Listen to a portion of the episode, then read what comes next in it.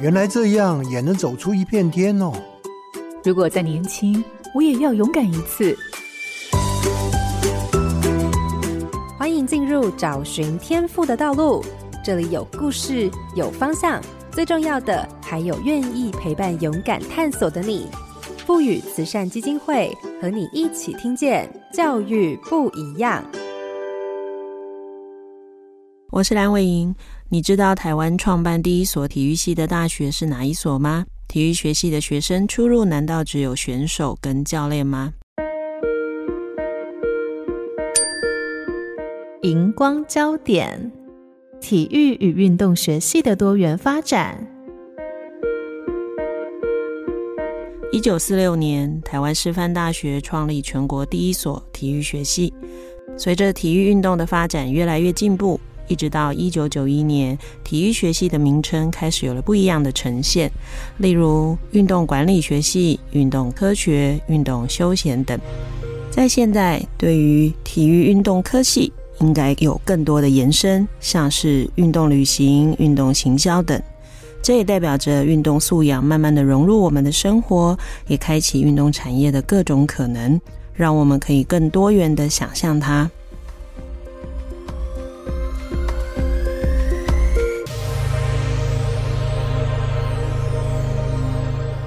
各位好家庭联播网的听众朋友，大家好，欢迎收听《教育不一样》节目。本节目每周六上午八点在好家庭联播网、台中古典音乐台 FM 九七点七、台北 Bravo FM 九一点三联合播出，还有 Pocket 上也可以听到哦。我是蓝伟莹，今天要进行的是科系不一样的主题。今天节目要跟大家聊聊体育学系的多元发展，邀请到的是国立台湾师范大学体育运动科学系教授，也是师大学务长林梅君。学务长早安，主持人早，线上的听众大家早安。我想，每到有国际运动的赛事的时候，大家都会聚焦在荧光幕前，一起为台湾选手加油。特别是前一阵子的经典赛，我想大家记忆犹新。那也通常在这个时候，我们才会有机会认真的去发现，原来台湾有这么多优秀的运动的选手。那除了这些选手以外，其实我们的生活中也有许多跟体育运动相关的产业。那例如最常见的健身房。其实体育学系的出路越来越多元了。那我想，我们今天从林玫君学务长的分享里头，我们可以对于相关的科系有更多的认识。各位听众朋友，千万不要错过这一集的节目哦。那我想，第一个问题当然就会问到的是，比如说大家马上想要体育系，大家就会想到自己的体育课。其实，尤其现在的年轻朋友们更有印象，我们自己当年没有。现在还有什么体适能？是对，每次一开学就一直跑啊，然后什么跳远，什么一大堆的哈，就在考验你的身体的。各方面的能力哈，所以马上想到体育就想到操练这件事。那我想体育系当然不会只有这样哈，你不可能上了大学四年，然后每天都一直拼命的操练哈。所以我在想的是，第一个想要问学务长的，就是在台湾的大学里头的相关的体育的科系和广泛来谈，到底有哪些不同的类别？好，谢谢主持人这个提问哈。那我可以先回到历史的脉络来讲。其实我们台湾第一个开始有体育的科系的概念是在一九四六年，那当然就是师大的体育系。那到了一九七零年代的时候，大概是八所。那一九九零年代的时候，就是大概是十七所。不过呢，到了一九九一年之后，开始有所谓的不一样的系名出现，譬如说运动管理学系等等，开始出现之后，其实所有的体育系或者是想要成立的，就是大家在一九九一年之后就有很不一样的发展。那以目前来讲的话呢，我们现在比较熟知的就是体育相关的科系嘛，哈，譬如说，呃，我们的体育系。体育推广系类似这种，这个是比较大的类别，这样子。那这个也在我们台湾算是比较多科系的一个类别。那第二个就是有关运动竞技，运动竞技就是把某一个运动的项目当做是一个科系，例如说陆上运动系、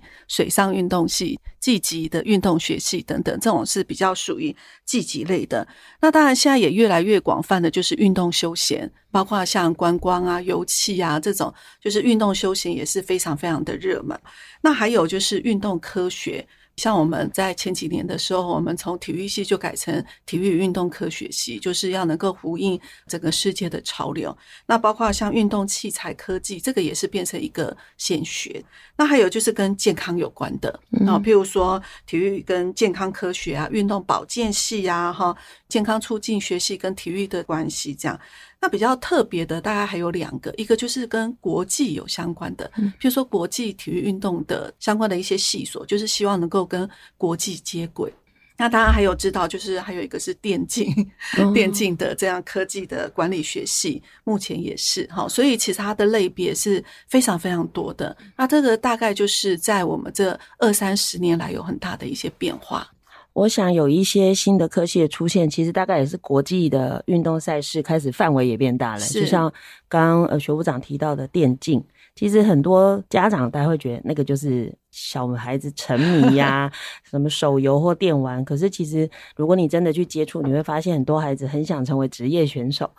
对，那，那是很辛苦的，对，那非常辛苦。对，那个 就是电竞跟一般我们讲的电动玩具。手游或游戏机，其实是不一样的。电动游戏那个是完全不一样的概念。之前还有一些的讨论在说，电竞这个项目该不该属于体育运动的范畴？哈，这个其实在一般的这个学理上，或者是社会大众也有很多的一些辩论。不过现在是已经很笃定了啦，嗯、就是电竞其实它就是属于体育运动的其中一个部分了。嗯、其实刚刚我们还听到一个，我觉得应该也是呃，这十几年来还蛮多孩子会选的，叫运动休闲管理。是，是一听那个名字就会知道，应该是所有人都可以念。对，当然。所以如果是这样，当然我马上就会想到的是，光刚刚我觉得运动相关科系的那个分类就很广，所以其实课程的属性或课程的类别应该也非常多吧？对对对，嗯、当然了，一定会依照科系的这个方向跟它的宗旨，一定就会有不一样的安排。嗯，所以学务长可不可以帮我们举例？比如说，假如我们真的要把这一些相关的科系分几个大类别，那每个大类别如果最主要的课程会是什么？这样帮助我们听众朋友比较快去抓到它的脉络。呃，如果说跟整个体育运动有相关的话，我们大致上会从学科跟术科来谈嘛，哈。那不过现在术科的部分呢、啊，现在在这个比例上其实会逐渐的降低，但是在所谓传统的体育运动的里面，他还是会希望有呃身体的这样的一个活动，因为毕竟你要理解体育运动是什么，你自己要能够参与嘛，你自己参与，你才会知道说，哎，这个状况有什么样需要排除的。那但是因为它的科系其实是分得非常非常广，所以其实啊，譬如说。呃，我们如果在念一般的体育科系，或者是健康，或者是运动科学的话，运动生理学或解剖学。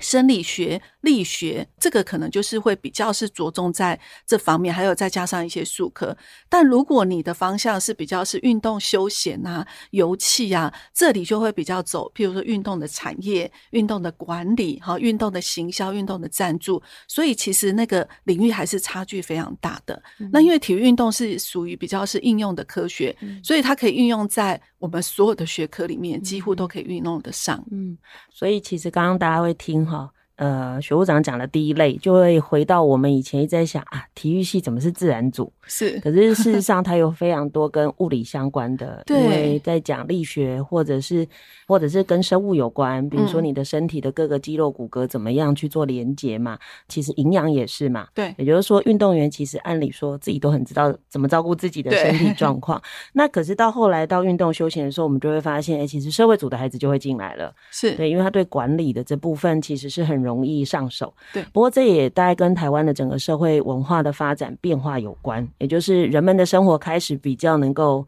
应该说富足，好用这个词，开始就会在乎自己的休闲活动，嗯、所以它也就慢慢变成一个显学。嗯、你像这几年，比如说露营的人超级多，非常多，登山的人也很多。哦，对，这几年好多朋友登山，然后就会一阵子就听到朋友说要去买那个登山杖，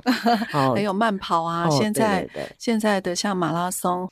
这个慢跑的这个风气越来越盛，所以我才会在我们这个题目哈标题才会定到运动的多元发展哈，也就是说，其实有时候有些人可能年轻只是小时候爱运动，嗯，可是也许长大以后会去想的是，你到底你的未来可以跟运动做怎样更有更积极的连结？好了，好，那我想接下来当然就谈的就是，其实刚刚学务长已经帮我们说了这些东西，其实是有一些历史的严格的，所以它其实有一些蛮大的变化。嗯、那就以师大自己来提好了，就是因为原来叫运动学系嘛。那现在叫体育学系，体育学系现在叫体育与运动科学系。对，对，这名字绝对，有的大学改名字是为了吸引学生，嗯、但我想这个名字改绝对不是，是因为要更符合它实际上的发展嘛。嗯、所以就以师大自己来看好了，到底从过去到现在，除了名字转变了，它整个发展重点跟课程内容有什么不同的变化？嗯，那这样的变化又是怎么发生的？是因为过去以来，我们的体育科系就是我们的体育系百分之一百。都是当老师，所以我们可以想见，当老师需要具备什么样的学术科的能力，一定是从这边出发。所以在早期的时候呢，我们的术科的要求是非常非常严格的。之前还曾经有一个学分是四个小时，所以几乎天天都是在。从事这个所谓的身体的运动，所以这个术科的能力是非常强。因为你毕竟当体育老师，你要能够示范，你要能够讲解，而且学生最喜欢看老师示范嘛，各种项目都要会，所以陆海空通通都要会。这样，那学科也是一样，包括像刚刚提到的运动生理学啊、解剖的部分哈、生理学、解剖学、力学、心理学等等之类的，这些都是在当体育老师所必须要理解的事情。那可是呢，这个在一九九四年的这个师资培育法改变之后，其实对师大体育系的冲击其实是非常大的。那个时候，我们从百分之七十降到现在百分之四十的人才可以当老师，所以我们就想见，在一个学系里面，只有剩下百分之四十的人可以当老师，其他百分之六十的，他其实不是以老师作为是他唯一的出路的时候，你的课程就要有很大的一些调整。那在调整的过程当中，我们的数科就会降低，因为我们现在就是也开放很多。你可能对这个运动并不是这个选手，可是你对运动非常非常的感兴趣，你很有热忱，很有热情，那也欢迎你加入，因为你说不定可以当运动的广播新闻媒体工作者，或者刚刚讲的运动休闲啊等等，或者是器材的研发、力学，你可以做健身器材，这些其实都是跟力学有相关的。所以现在的改变就是有很大大幅的把数科降低，然后把学科的部分呢也做了很大的一些的调。整，那让学生在里面可以做选修的动作，因为以往是不能选修嘛，全部都是跟体育师资有关，所以以往我们都还有分哦，哈，分成像譬如说运动教育组、运动科学健康组跟运动休闲产业组，可以让学生去做选择。那现在就更广泛了，现在我们就只有分成像师培。你失陪的话，你的体育运动还是要非常的强哈，这个还是要再次的强调。但是如果你是其他组的话，你就可以跨域去修各式各样不同的科目，所以那个变化其实是跟着整个的时代还有国际变化，所以在学术科方面就有很大的一些调整。我刚刚听了以后，脑袋就跑出好几个想要继续问的问题。是，比如说第一个，因为您刚刚说现在我们在招收学生上会把术科的比重下降嘛？对。我其实脑袋会有一个是教练，其实很多也是体育选手出身，可是有没有可能教练自己不是那个体育选手？应该不会。好，大部分都会嘛。呃，他一定是要在这方面是专精的。现在还有分很多种，譬如说他是体能教练，他是技术型的教练。嗯所以现在教练还是分成很多种，OK。对，所以如果今天有一个真的很厉害的职业选手或国手，他可能就有好几个帮助他的教练。是，没错，okay, 是。因为我会这样问，是因为哈，我女儿小时候学游泳，我记得那时候五岁，那因为我大学有修游泳课，但没有过。嗯因为全班都会游了，只剩我不会，我就退选了，我就跑掉了。所以我那时候大四修了两门，因为我大三有一门没过。然后我女儿很好玩，她一直跟我说：“妈妈，你真的不会游泳吗？可是你很会教游泳。”对，因为 其实我上课超认真，所以老师跟我讲的理论我都 OK，但我不会是因为我怕水，是对，但我就用那个方法去教我女儿，所以我刚刚才会好奇说，哎，到底有没有可能？那当然，因为我女儿不是职业选手啦，所以我这种等级就可以教她。对，那我觉得延伸当然就会谈到一个，我真的觉得我早期自己在上体育课，因为我中学最喜欢上的是体育课，嗯，那我真的觉得体育老师很厉害，嗯，因为他变成什么都要会，因为其实我们刚刚讲的都是运动类的，因为他连跳舞都要教。对，没错，这，就很厉害。是天哪，他要能够各项运动、田赛、竞赛、球类都要会，然后他还要教肢体的。像以前我们学校还要跳现代舞，我记得我们老师还教体操。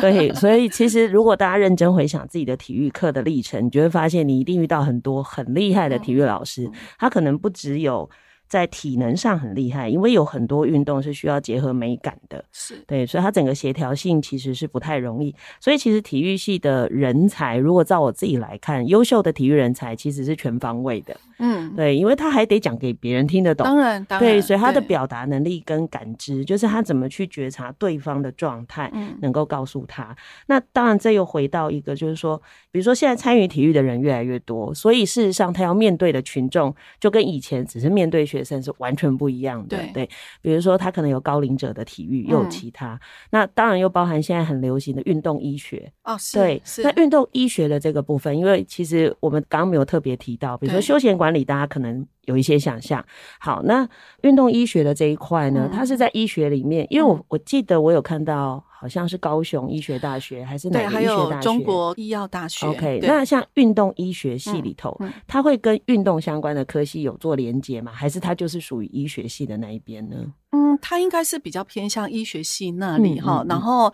他就是以运动作为是他主要的目标嘛，这样。嗯、那事实上，其实，在很多的体育科系，包括我们的体育运动科学系，我们现在就有一个叫做运动伤害防护的学分学程。那就是说，其实现在受伤的人越来越多。其实运动医学也是会跟我们整个身体，就是说你在活动的肌肉的组成，还有你会不会受伤，这些你都要做一些的预防。所以体育来讲，它其实也是一种预防的医学。如果从广义上来讲，所以其实我们我们现在有成立了两个的学分学程，一个呢就是那个运动伤害防护的学分学程，那学生就要修习很多的相关科目。那这个其实跟运动医学还是有一点点的关联性，嗯、但是运动医学它讨论的就会更多。包括像复健啊、运动伤害防护这些，可能都是它的范畴当中。嗯，是。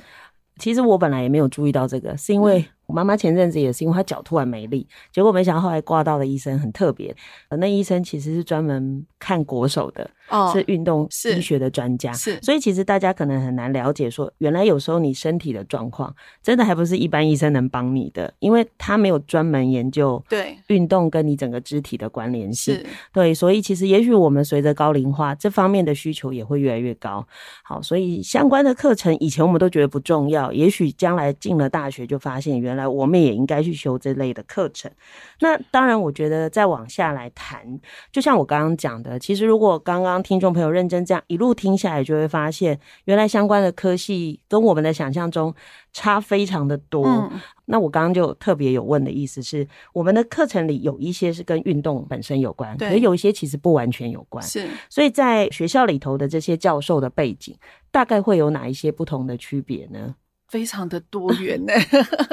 真的是非常的多元呐，因为我们为了要应应不同的相关的科目嘛，哈，所以包括我刚刚说的，如果从我们整个的课程结构来讲，好了哈，像术科我们就一定要有非常厉害的选手老师，所以我们学校的术科的老师其实是非常非常强的哈。那当然在学科也是一样，像运动生理学、医学、呃心理学，或者是运动的营养、体适能。肌力的训练，甚至户外休闲，这些都是很不同的专业的老师。那所以，如果以体育学系这样的一个师资来讲的话，通常都是术科很好的老师，他会再搭配一个学科专长，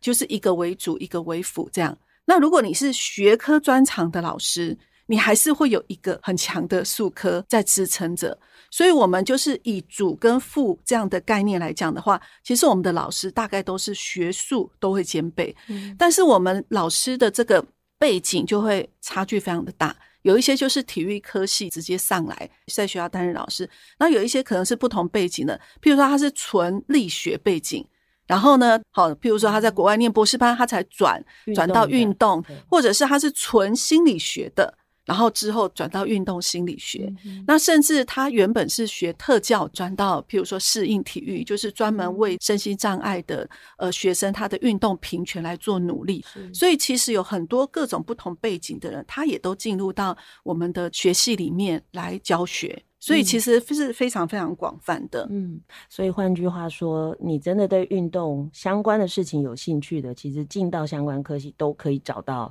你喜欢的。因为刚刚提的。嗯心理的这一块或者特教这个，我还真的没有想到说对，因为事实上我们每次在上特教生的体育啊，像以前我在学校的时候开 IEP 会议，对，我们只会提醒老师说哦，你要改变他的评量啦，你不要对他要求到这么多，嗯、可是忘了他其实也有他应该要有的体育课，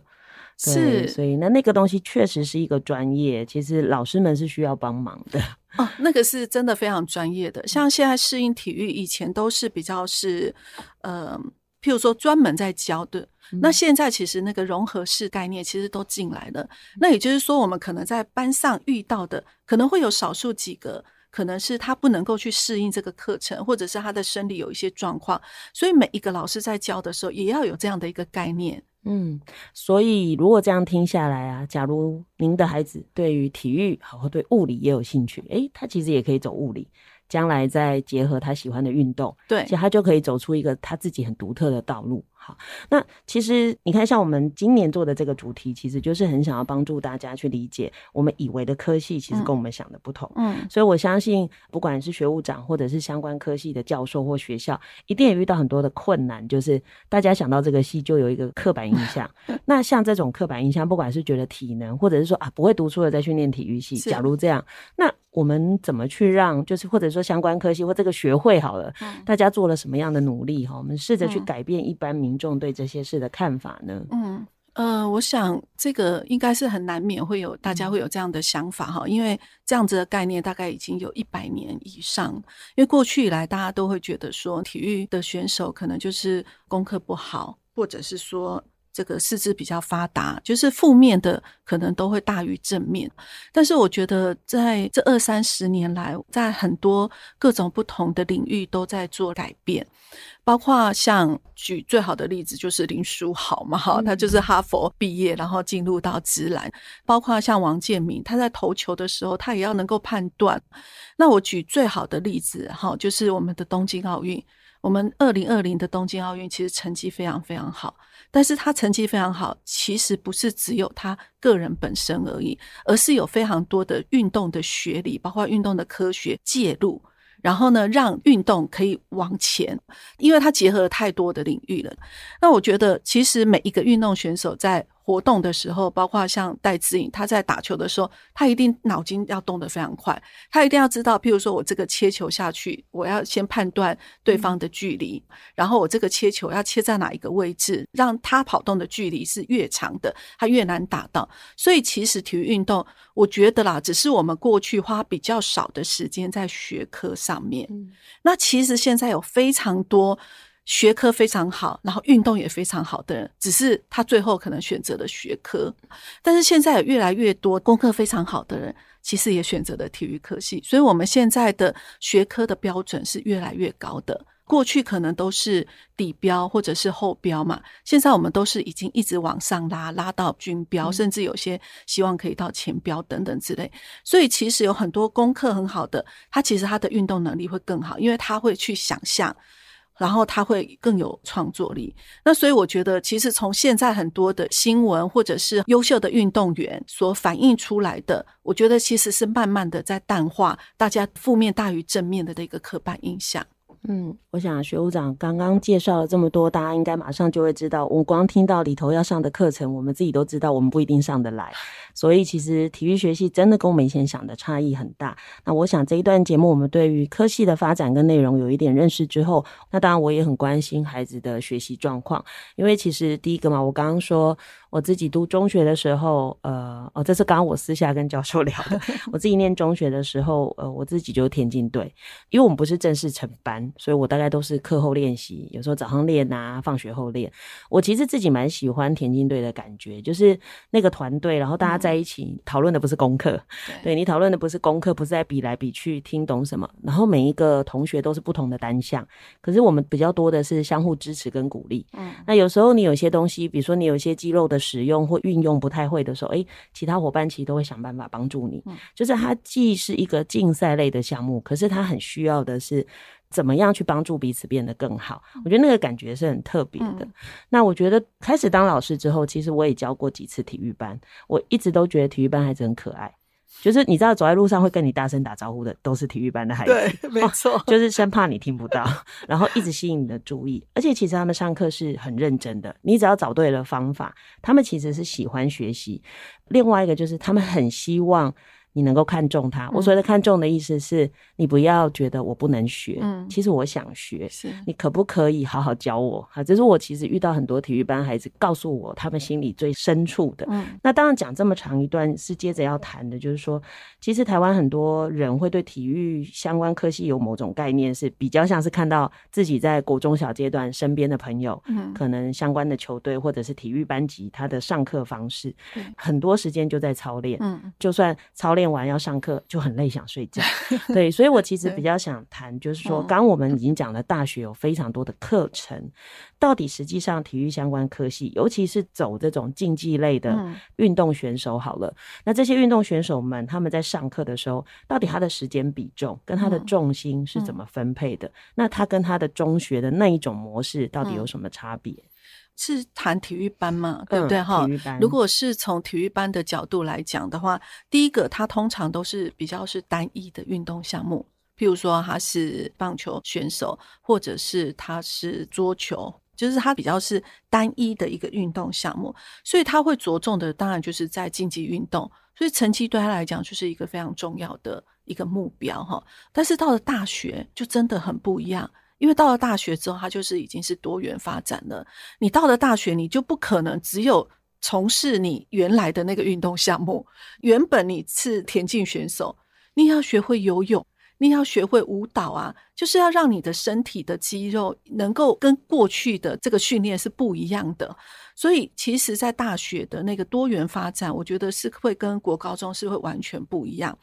那在学术科的部分也是大学非常重视的。其实国高中的体育班现在也越来越重视学科的部分，所以像教育部体育署现在对于体育班其实是非常重视，所以有很多的一些学科的部分都是邀请不同的学科的老师共同来编排，所以不是只有体育老师在编排这种学科的课程，而是国文就请国文老师，英文请英文老师来编排适合的。教材给体育班的同学，但是到了大学，你就可以去选修各式各样的啊。譬如说，我是体育系的学生，我难道不能去修英语系的课吗？可以啊。所以，像我们体育系有非常多他会跨域选修的，例如说，他会去念生科系，因为生科系他念的是生命科学嘛，所以有很多是跟我们会有一点相关。那也许他会去修那个工领系。或者是表演的肢体运用，或者是人发系，因为他未来可能要对幼儿哈或者是什么相关，所以其实，在大学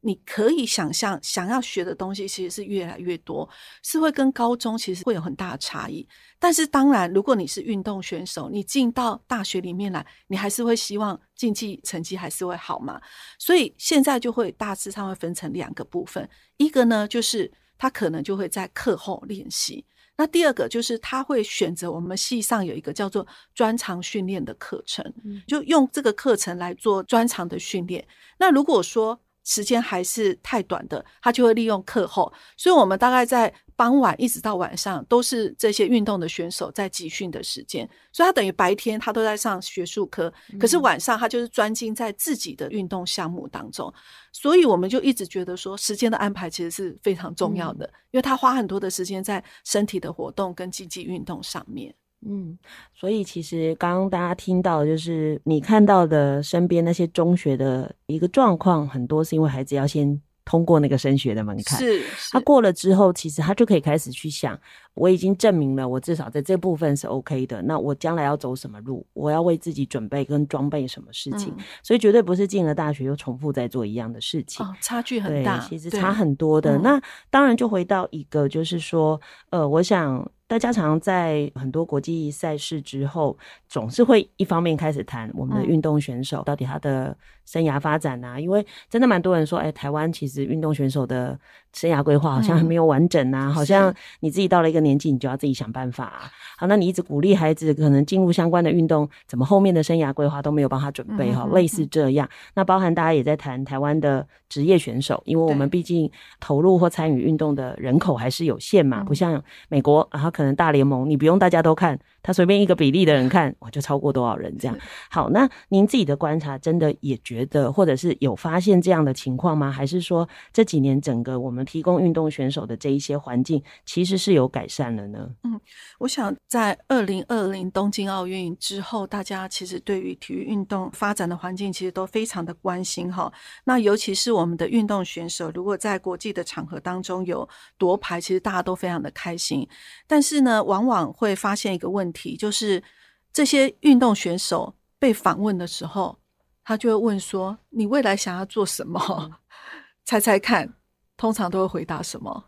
要做什么？教练 还是当老师？对，oh, okay. 大部分都会希望说能够当老师或当教练。但是事实上，现在的体育运动的环境其实是越来越好了。当然，我想还有很多值得改进的地方哈。例如说，网络温度计，他曾经在二零二一年东京奥运结束之后，他曾经有问过一个问题，就是台湾人不想让小孩念体育的十大原因。嗯，那大家一定很好奇，排名。第一的是什么？就是刚刚主持人所讲的，就是台湾资源很少。嗯，好，那第二名就是未来出路很少。好，所以其实都呼应到刚刚主持人所问的这样的一个问题。那所以其实大家就会觉得说，哎，这些运动选手。自己本身以及社会的期待都认为说，好像只有所谓的运动教练或者是老师可以走，但是现在的环境已经完全不一样了。所以我们现在看刚刚所讲的，像职棒还有直篮，现在也真的非常的热门嘛。哈，包括像林书豪也回来，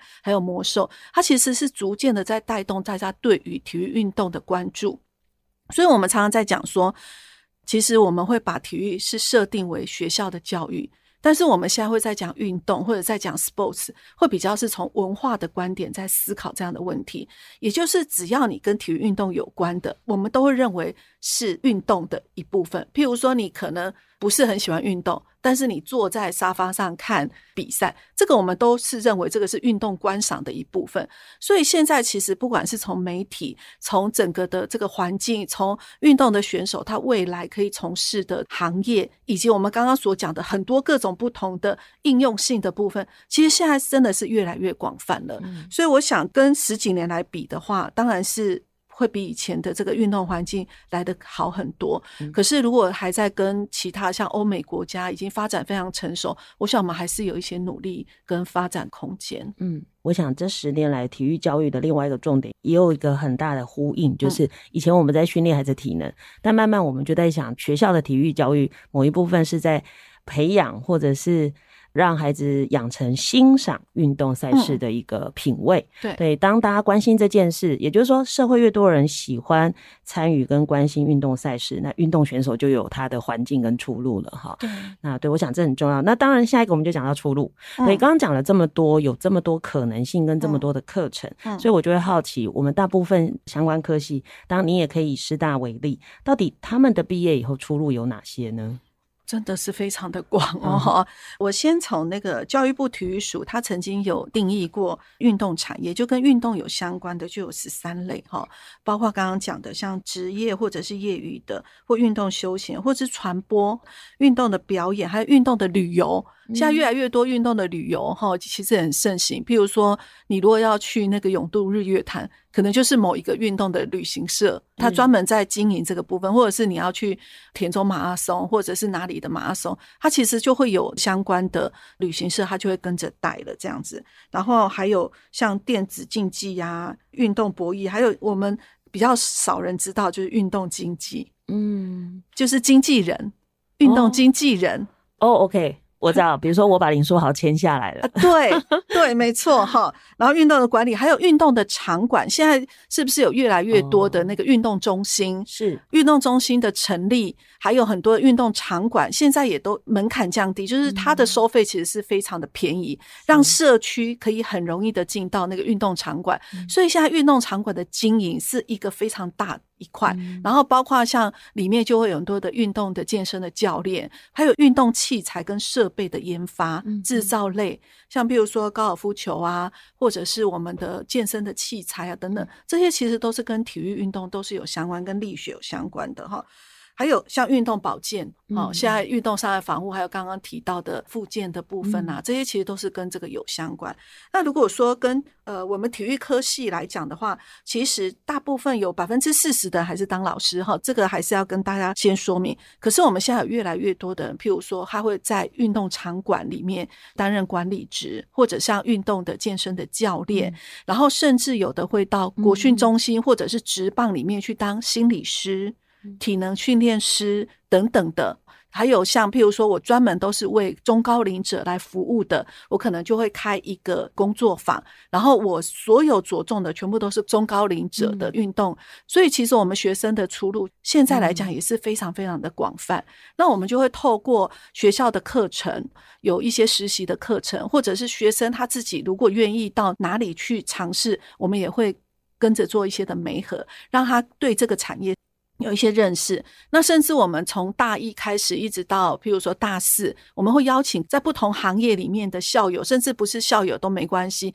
回来跟我们做一些的分享，就是说，诶，可能是你没有办法想象得到的哈，譬如像运动的观光，甚至还有做眼镜的，像泳镜啊等等这，这些其实都是我们曾经都邀请过各种不同行业跟运动有相关，回来跟学弟妹来做分享。所以看样子跟中学有点像，就是说。你即便到了大学，看起来是念一个比较专精的科目，嗯、可是其实出路还是要靠你的探索。当然，也就是说，学校提供了这么多课程，不是让你上完就好。嗯、你其实在过程中要开始去想，我其实特别对什么感兴趣，嗯、那我可以投入哪一个职场或产业？因为其实那个听起来就很像我们之前曾经访问过科技业，是科技业里头不是都在写城市，也不是都是第一线在做那些晶片的，可是其他周边有很多。嗯，那其实关键还是回到你自己对于这个。产业要有兴趣，对，那你就以你擅长的方式去投入跟接触它。所以在出路这部分，我想听众朋友就会知道说，哦，原来跟我们想的完全不同。嗯，啊，就是你的想象力就会限缩你对这件事情的看法。当然，下一个就回到说，我们已经尽可能的在这个部分做了非常多的课程调整，甚至的台湾的产业也慢慢跟上来好了。可事实上，刚刚讲了，我还是。一般民众对于这件事的认识可能没有那么快更新嘛，所以这几年下来，到底在这一类的相关科系里头，我们招生目前的状况如何？有没有遇到什么样的困难或挑战？这样，嗯，我想最大的困难就是大家还是对体育的那个刻板印象还是非常的强烈，嗯，大家也都会认为说，啊，体育系可能就是只有当老师，那甚至想当老师的就会来。所以就会让这个学系的学生就会认为说，哎，当老师是唯一的出路。所以我们在学校的教育的过程当中，就要给予学生各种不同的想象空间。那甚至在课程的安排，还有刚刚讲的，像比如说实习啦，或者是请一些校友回来演讲啊，就是慢慢的让学生知道说，其实这个铺尔是非常非常大的。那甚至我觉得。除了正式的课程之外，那个非正式的课程其实也是非常重要。像我们也有学生，他开始走运动传播，好，因为他口条很好，每一次我们有什么活动，他都来主持，所以他现在已经变成是一个专业的运动的主持人这样子。所以我想，第一个就是说，大家对于那个传统的印象还是是属于体育的师资，但是因为现在多元的发展已经是不一样了哈。那第二个就是有一些的竞技选手。会觉得我们体育科系的学科很困难，嗯，会不太愿意来选择我们师大的体育系，所以他们就念别的科系，但是继续练习。对对对对对，哦、因为也有一些的科系，它比较着重的就是在竞技的训练当中。嗯、但如果是我们师大体育运动科学系，我们除了术科之外，我们还有学科，嗯、所以也有一些的竞技选手他会却步。他会很担心课业跟不上，因为毕竟学科还是非常重要。而且我们一直认为说，只要你在学科的学理上懂得更多，其实是会反过来帮助你在竞技的运动上面会表现的会再更好。嗯。那第三个就是说，因为我们现在学术科都要能够 balance 嘛，所以也有一些学科的。学生也会担心他的数科不够好，OK。所以现在在招生部分，我们现在就很多元。我们现在也有招收那个不需要术科考试就可以进来的，因为他不一定要当体育老师，他不一定要当运动教练。因为我们现在对于术科非常强调的，大概还是体育老师跟教练。但其他的，如果他要从事运动休闲、运动传播等等，他其实他的术科能力没有那么强，其实也没关系，他只要热爱。这个运动就可以了，嗯，所以我想就是在招收学生的过程当中，确实还是会有一些刻板印象的人呐，啊。嗯，所以刚刚听起来就是我们对于高中生招生，大概就是三个部分嘛。一个就是他确实术科相对好，然后他想从事比如说教练或老师的工作，对，那这时候可能就可以考量，就是诶，我投入这个部分，然后我再补一些学科或扩大我对体育的认识，未来就可以帮助你的学生。那第二种就是竞技类嘛，对，但竞技类的可能会怕学科太难，可是大概要换一个思维是，如果你可以补足那些学科，因为它都是对你有帮助的，是，反而你可以自己帮助自己，嗯，因为你最知道你身体发生什么事情。没错，对，所以其实你反而学的那些学科更好。对，因为有时候我觉得，当然，现在很多运动科学的机器可以检测你的身体状况，是。可事实上，但还是透过机器解读，怎么样都没有你自己感觉来的更真切哈。那最后一种就是，你真的喜欢这部分的东西，可是你。你真的不是直接投入这个运动，可是你喜欢参与这样的运动赛事，好了，诶，其实你也可以加入这样的学习，对，好，没错。对，我刚刚其实，在听的时候，突然在想，如果我们将来的课纲啊，嗯，有一个章节或每一个运动完后的章节都在谈相关的出路，嗯，哎，因为其实那最快了，是，因为我发现真的比较少学校说，哎，会去邀体育系的来告诉孩子说，其实我们的课很多，嗯，因为其实很多高中都会邀不同的大学的。校友或者是不同的学系的教授们来学校演讲，我还真是很少看到体育的，所以反而一般孩子就没有机会很正确的去认识，其实相关的科系跟你想的完全不同。所以或许我们可以未来在体育课里头放更多这一类的资料，嗯，对，让我们孩子不要错过对他人生更适合的一条路。对对对，所以非常欢迎。好，我觉得因为我们听众朋友很多是在高中现场的老师们，所以大家如果听了这一集，觉得哎、欸原来跟你想的不一样，就记得也要让你的孩子发现，这也是一种可能性哈。是。那当然讲到孩子的选择，下一个就要谈到底什么样的特质的孩子，除了我们刚刚讲运动很好的，嗯，啊，因为刚刚一直有提到说，哎、欸，你你不一定是数科很厉害的，你可以来。是。那到底什么样特质的孩子是适合进到这样的学系呢？我觉得一定要喜欢运动，真的要热爱运动的人哈。我们常常在讲哈，就是因为我们到大四的时候，我们会有一个叫体育表演会，嗯，好，那体育表演会我们已经进行了六十几年。那这个过程当中，他们会把所学习到的部分，然后运用自己的一些想象力，跟他们所学的部分，把它编排成一个节目，然后来表演。那个时候，我们就会邀请很多的高中生。家长或者是只要对我们感兴趣的人都会来看，看完之后他们都会觉得很爱运动，因为他们其实一开始对于体育运动并不是那么的理解，他们也不知道体育运动可以延展的这么的广泛，所以当我们有一个表演或者是有各种不同可以展现出来的时候，其实他们会对于体育运动他们会很感兴趣。举一个例子哈，像呃那一天。我们体育表演会结束之后呢，那我们有一个朋友，他的小孩子在日本，他就要把他的小孩子从日本 叫回来念我们的体育运动科学系。他觉得他的小孩子应该会喜欢，为什么呢？因为他小孩子就是非常喜欢体育运动，所以我想呢，什么样特质的学生进入到体育学习，就是他必须要先对体育要能够喜欢。嗯，好，那因为体育运动的小孩子他的特质很不一样，我觉得他的想象力会比较丰富。会比较具有一点观察力，然后我觉得最重要的就是你要不怕输，嗯，因为体育运动有很多在竞技的过程当中只有一个冠军嘛，所以你很容易会有那个输的感觉。像之前哈佛大学的校长，他曾经就提过说，他希望哈佛大学的所有的学生都要会运动。为什么？因为在运动当中可以让他们学习到输跟赢彼此之间，他怎么去调试他自己的状况，然后去理解到说，其实人生有非常多需要努力的一个地方。这样，嗯，那我觉得还有一个就是，他有一个非常开放的心，就是说他不要给自己设限呐。我觉得给自己设限，那个未来就会也跟着设限。所以我觉得第一个就是可能要喜欢运动，嗯、第二个你不要给自己设限，你只要你想要走的路，其实体育运动都可以让你走到你自己想走的路，因为现在的范围实在是越来越广泛了。嗯嗯，所以一定要喜欢运动哈，但不一定是因为有人只喜欢运动选手。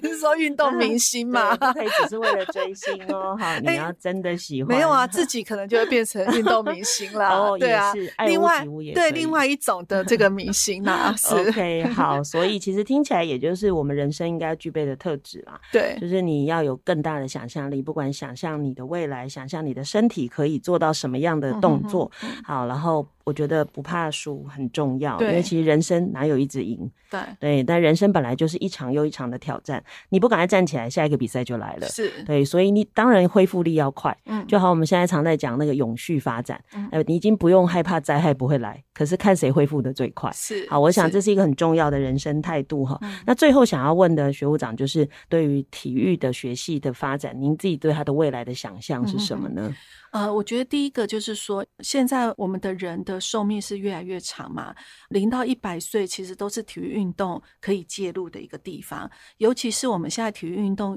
越来会跟健康，还有讲广泛一点，就是运动的医学来做一个结合。那我觉得这是一个，就是从身体的角度来讲的话，体育运动其实是跨域非常非常广的。那以这个师大来讲的话，我们现在也鼓励学生跨域学习，所以我们现在把必修的这个学分降低，然后让学生有更多多元的一个选择。所以我想，除了跨域之外，第二个就是多元。我觉得这个是未来体育学系也必须该走的一条路，这样子。那也就是说，我们特别强调的学术科的部分，其实都可以在里面找到自己的这个方向。那所以我，我认为所有的。就是体育科系，它未来一定都会跟社会上各种不同的领域来做结合。嗯，我觉得这个是一定是可以达得到的。嗯，所以我一直鼓励我们的学生，就是现在应该是整个社会上对于体育运动非常重视的一个年代。嗯，所以就是尽情的学习，尽情的去跨域，尽情的跟着自己的想象去走。嗯，是。所以我想一样哈，不管是对自己的未来，或者对于学系的发展，你只要不设限，可能性太多了。对，不怕你创新，嗯、就是怕你不创新而已哈。所以所有的可能都可以发生。嗯、那我想今天真的很谢谢学务长来跟我们分享跟体育学系有关的事情，相信大家跟我一样，对于体育学系有更多不一样的认识。谢谢学务长，谢谢谢谢主持人，也谢谢各位听众，谢谢。感谢您收听今天的节目，邀请您关注节目的粉丝团动态，并与我们互动。接着，请您继续锁定好家庭联播网台北 Bravo FM 九一点三、台中古典音乐台 FM 九七点七，也邀请您上 Pocket 搜寻订阅教育不一样。感谢国立台湾师范大学学务长林美君教授今天来节目受访。我是蓝伟莹，教育不一样，我们周六上午八点见。以微笑点亮教学现场。富予慈善基金会与您一起支持教育，陪伴生命找到自我价值。